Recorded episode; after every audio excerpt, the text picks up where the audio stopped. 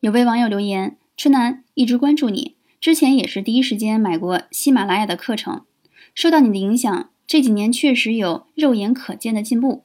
我猜应该是可以亲眼见到的意思吧。”他考到了一些以前一直想要的证书，整个人也越来越自信了。但他周围的朋友却没有什么改变，甚至对待他态度也有了微妙的变化。他问：“这正常吗？”我想说，这太正常不过了。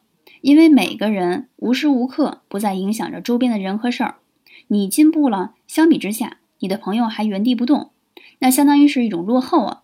也许他们是喜欢保持现状，如果有任何变化，会让他们产生不安。这个不安没有转化成激励，而是变成了痛苦，那你的朋友当然会开始疏远你，远离你了。